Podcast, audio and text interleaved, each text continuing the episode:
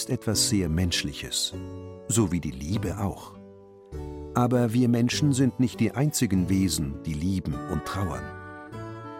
Wie aus dieser Entdeckung Hoffnung und Lebensmut erwachsen können, davon erzählt Pfarrer Peter Aschoff in der evangelischen Morgenfeier.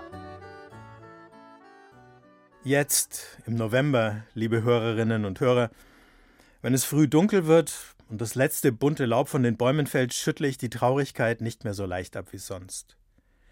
Nicht nur persönlicher Kummer meldet sich, auch all das Leid, das ich von anderen mitbekomme. Dann tut es gut zu spüren, ich bin nicht der Einzige, der seufzt oder sich eine Träne abwischt. Und auch wenn ich für die Traurigkeit keine Worte finde, bin ich nicht allein. Ich bin umgeben von einer Welt voller mitfühlender Wesen. Tahlequah ist ein weiblicher Orca-Wal. Ihre Schule, so heißt sein Familienverband bei Walen und Delfinen, lebt im nördlichen Pazifik vor den Hafenmetropolen Seattle und Vancouver. Meeresbiologen, die die Walpopulation dort beobachten, sagen, seit Jahren hat dort kein Jungtier mehr überlebt. Das Meerwasser ist zu verschmutzt und der Fischbestand zu stark geschrumpft. Dann aber, am 24. Juli 2018, bringt Tahlequah eine Tochter zur Welt. Es gibt wieder Hoffnung für die kinderlose Schwertwalsippe. Die Freude ist jedoch nur von kurzer Dauer.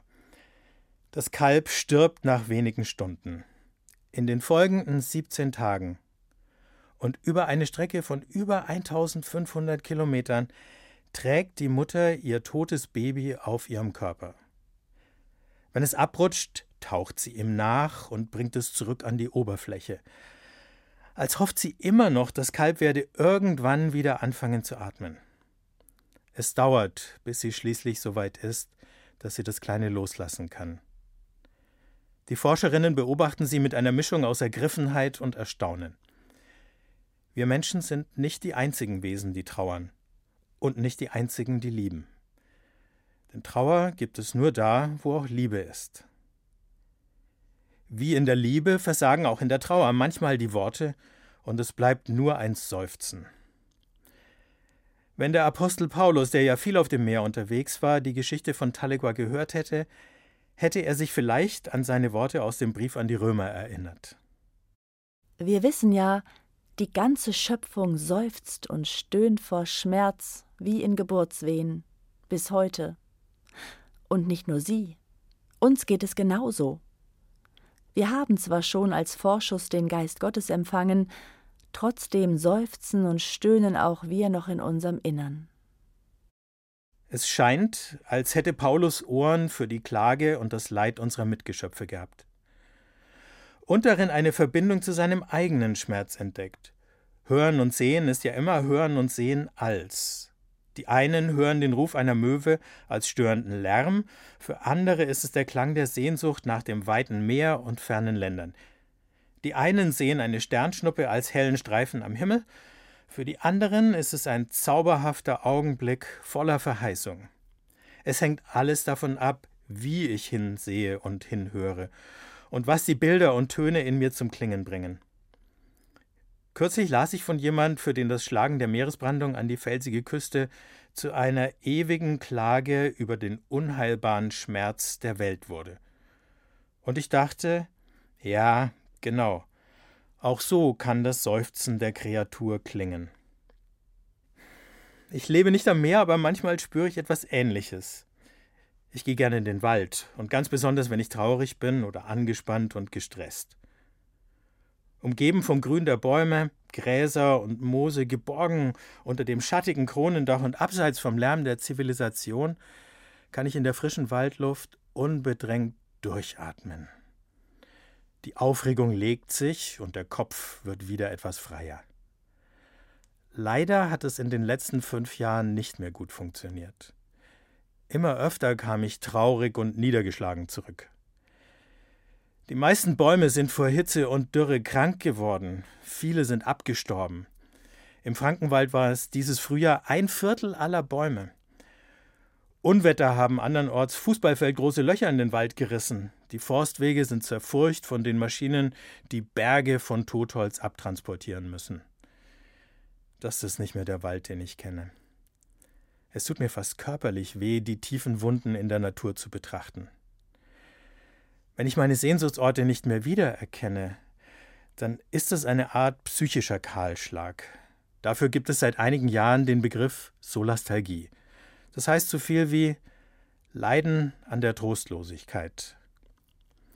Als wäre der Freund, der mir immer geduldig zugehört und mich getröstet hatte, nun selber sterbenskrank und verzweifelt. Immer wieder einmal hat der Wald mit mir geseufzt. Jetzt seufze ich mit dem Wald, und das geht in Ordnung. Uns geht es genauso, schreibt Paulus. Damals wie heute versuchen Menschen ihre tiefe Erfahrung von Schmerz und Verbundenheit auszudrücken. Manchmal reicht es nur für ein tiefes Seufzen. Andere singen von ihrer Trauer, zum Beispiel die Musikerin Leanne Rimes in Throw My Arms Around the World.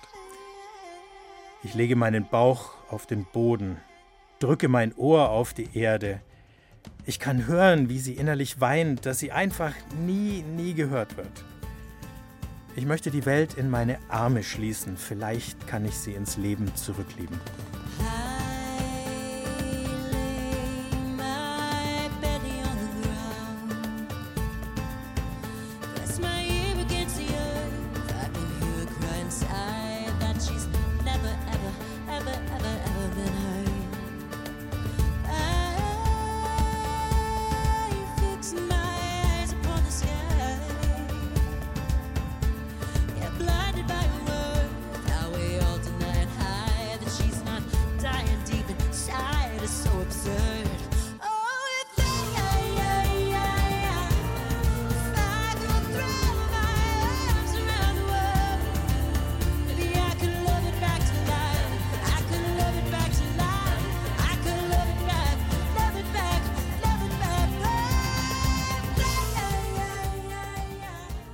Ich denke noch einmal zurück an die Wahlmutter.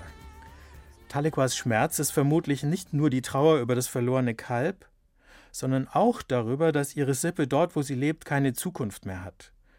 So etwas spüren Wale tatsächlich. Anders als noch zu Paulus Zeiten sind wir Menschen es, die uns und anderen Lebewesen solchen Schaden zufügen, indem wir das Wasser und die Luft verschmutzen und vergiften. Im Lärm unserer Schiffe und Flugzeuge, unserer Kraftwerke und Fabriken, unserer Dauerberieselung mit Musik und Nachrichten geht das leise Seufzen der Kreatur so leicht unter. Parallel dazu haben immer mehr Menschen Mühe, sich selbst noch zu spüren. Kein Wunder, würde Paulus sagen, es hängt ja beides zusammen. Weil wir taub geworden sind für andere Geschöpfe, nehmen wir auch die leisen Signale der eigenen Seele nicht mehr wahr. Die äußere und die innere Verwüstung gehen Hand in Hand. Womöglich hätten wir alle etwas weniger Grund zum Seufzen und Stöhnen, wenn wir fremdem Leid gegenüber kein so dickes Fell hätten. Aber wenn unsere Gesellschaft die leisen Töne so meisterlich verdrängt, müsste die Schöpfung dann nicht lauter und nachdrücklicher auftreten? Bernhard Pötter schreibt in einem Kommentar für die Taz Wenn sie krachen, stinken und raufen würden, wenn sie auf der Straße Autoreifen anzünden und ihre Wut rausschreien würden, wenn sich die Moore mit der Polizei prügeln würden und das Wasser in Wasserwerfer streiken würde, wenn wir mit Wäldern, Seegraswiesen und Mittelgebirgen Tarifverhandlungen führen müssten und uns über ihre unverschämten Forderungen ärgern könnten, es wäre eine bessere Welt. Wenn die Natur endlich mal das Maul aufreißen würde, vielleicht würden wir dann endlich das Gras wachsen hören. Aber vielleicht geschieht es ja gerade. Seit einiger Zeit rempeln Schwertwale in der Straße von Gibraltar immer wieder Segeljachten an. Vorsätzlich, wie es scheint. Manche Boote waren danach manövrierunfähig. In den sozialen Medien wurde das als Orca-Aufstand regelrecht gefeiert.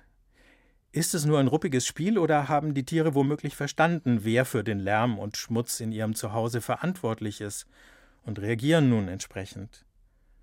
Und selbst wenn wir Menschen nur unser eigenes schlechtes Gewissen in das Verhalten der Wale hineinlesen, steht dahinter vielleicht die Einsicht, dass wir den Anstoß und die Unterstützung unserer Mitgeschöpfe brauchen, um das Schlimmste für uns selbst und andere zu verhindern? In letzter Zeit habe ich öfter mit den Tieren im Garten gesprochen. Den Eichhörnchen, die sich bis auf zwei Meter herangewagt haben, den Meisen, Amseln und Rotkehlchen, den gewitzten Krähen, die Nüsse knacken, indem sie sie aus einigen Metern Höhe auf den Asphalt meiner Straße fallen lassen. Ich weiß schon, dass Sie den Inhalt meiner Worte nicht verstehen, aber vielleicht verstehen Sie ja, dass ich mit Ihnen rede, dass Sie für mich ein Gegenüber sind, auch wenn Sie keine Haustiere sind, bei denen wir das alle tun.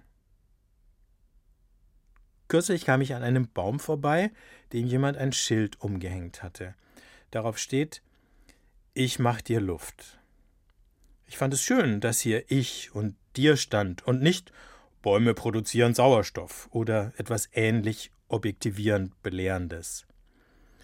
Ein Gespräch habe ich mit dem Baum zwar nicht angefangen, aber ich habe ihn als Verbündeten empfunden. Solche Begegnungen persönlich zu nehmen und mich von der fürsorglichen Nähe meiner Mitgeschöpfe berühren zu lassen, weckt in mir ein neues Wir-Gefühl. Und dann fühle ich mich schon ein bisschen weniger einsam und verloren. Ein solch geschwisterliches Verhältnis zu den Mitgeschöpfen kennen wir auch von Franziskus von Assisi. Der hob Raupen und Würmer vom Weg auf, damit sie nicht zertreten werden.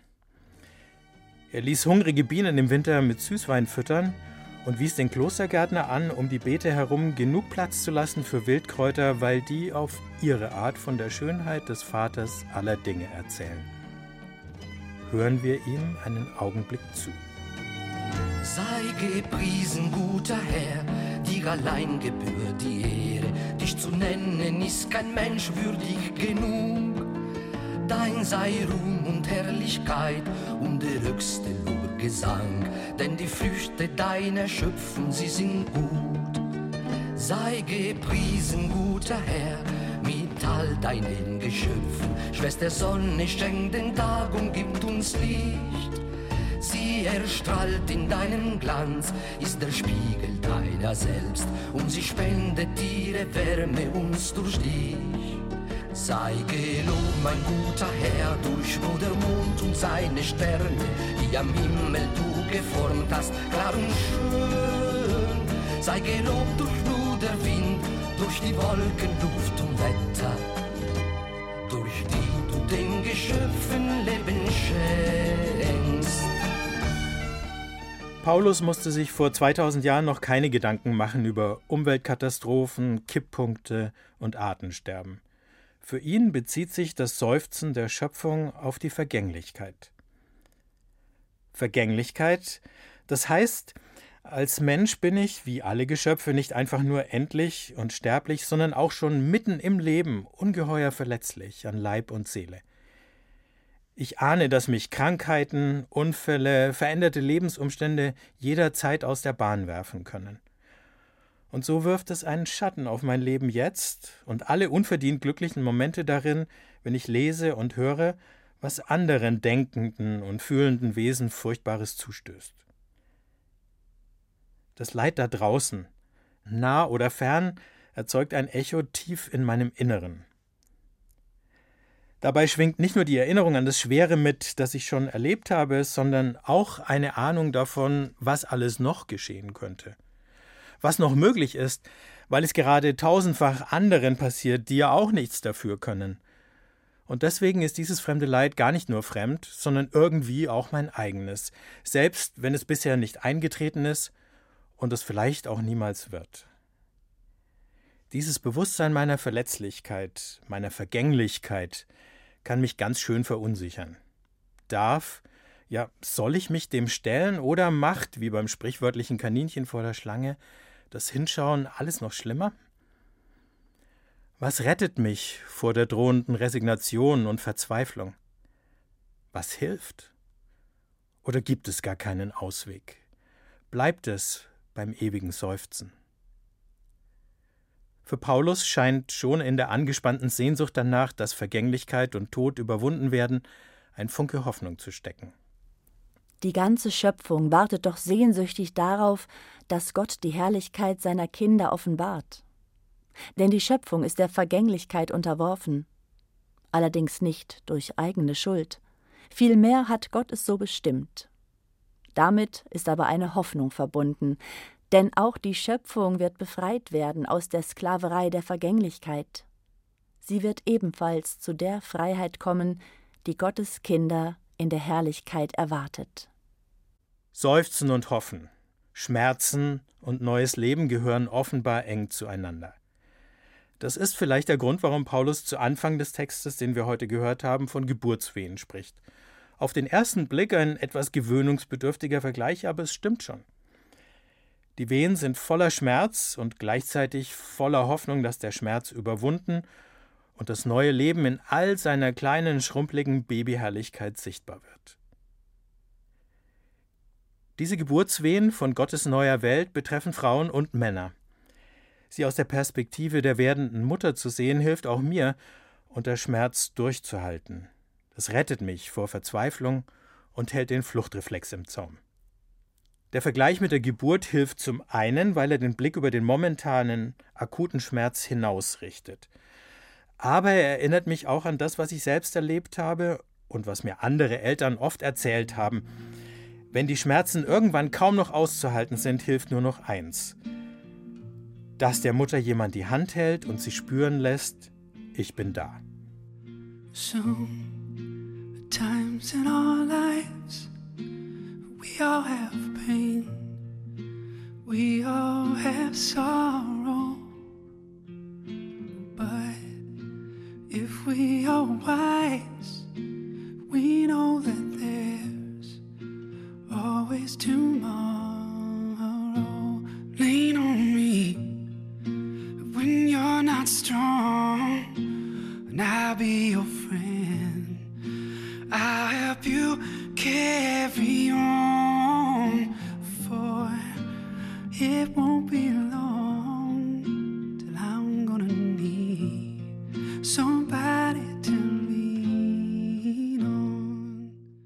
Wenn Paulus von den Geburtswehen spricht, dann ist da auch jemand, der sagt, ich bin da. Gott. Auf dieses Ich bin da Gottes gründet sich für Paulus die Hoffnung der Christen. In Jesus von Nazareth ist Gott Teil seiner seufzenden Welt geworden. Er ist gekommen, um zu bleiben, bis alles gut ist.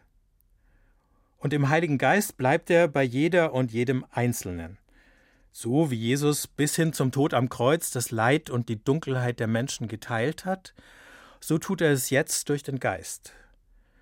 Und diese bleibende Anwesenheit Gottes im Schmerz enthält das Versprechen, dass Schmerz und Leid ein Ende finden.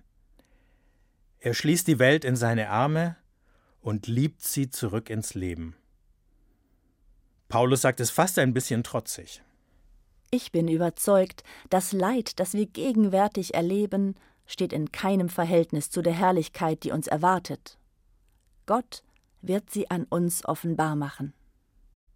Und allen, die sich lieber heraushalten und nicht in Mitleidenschaft ziehen lassen wollen, die das zähe Warten und die Härten einer aus den Fugen geratenen Welt lieber auslassen oder überspringen würden, hält er entgegen. Denn wir sind zwar gerettet, aber noch ist alles erst Hoffnung. Und eine Hoffnung, die wir schon erfüllt sehen, ist keine Hoffnung mehr. Wer hofft schließlich auf das, was er schon vor sich sieht? Wir aber hoffen auf etwas, das wir noch nicht sehen. Darum müssen wir geduldig warten. Warten, ausharren und ab und zu ein Seufzen. Wenn ich die Liebe nicht verlieren will, muss ich den Schmerz zulassen, auch den Schmerz der anderen. Aber ich kann das auch, ohne daran zu zerbrechen. Denn Liebe und Schmerz verbinden mich mit all den anderen Geschöpfen und mit dem Schöpfer selbst. Der hört nicht nur mein Seufzen, er seufzt mit mir, weil es auch ihm nahe geht. Ganz anders als manche Zeitgenossen nimmt er nämlich eigenen Schmerz nicht zum Anlass, anderen bedenkenlos Schmerz zuzufügen. Im Gegenteil. Er trägt meinen Schmerz mit, aus freien Stücken, ein solidarisches Seufzen.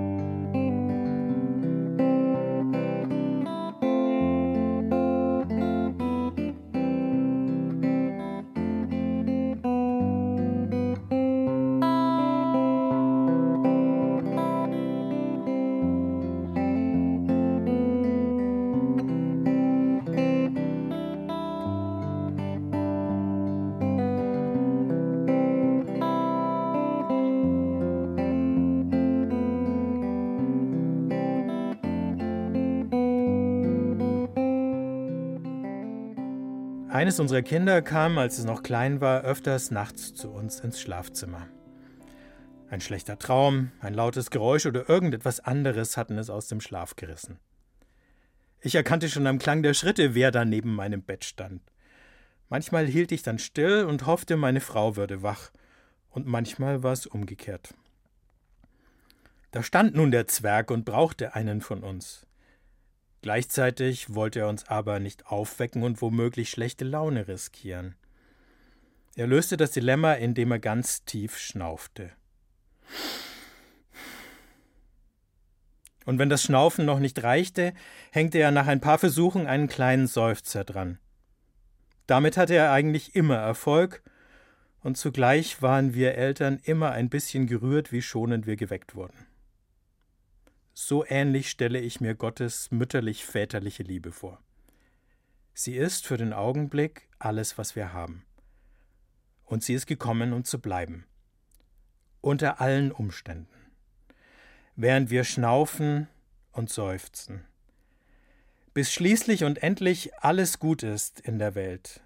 Für alle Geschöpfe Gottes. Wale, Wald, uns Menschen und die Amsel, die mitten in der Nacht übt, mit ihren ledierten Flügeln wieder loszufliegen.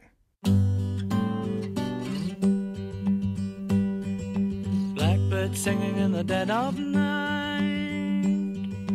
Take these broken wings and learn to fly all your life. You were only waiting for this moment to arise.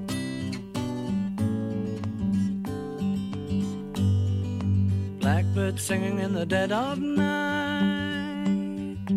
Take these sunken eyes and learn to see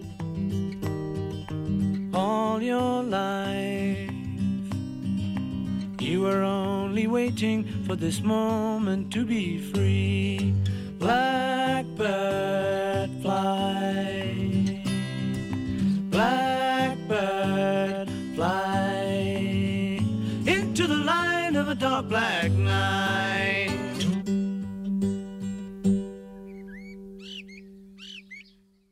Vater unser im Himmel, geheiligt werde dein Name.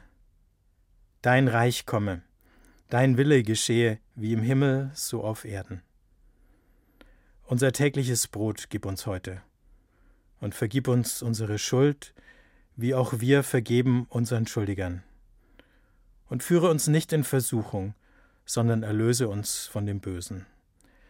Denn dein ist das Reich und die Kraft und die Herrlichkeit in Ewigkeit. Amen.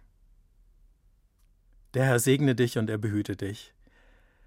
Der Herr lasse sein Angesicht leuchten über dir und sei dir gnädig. Der Herr erhebe sein Angesicht auf dich und gebe dir Frieden.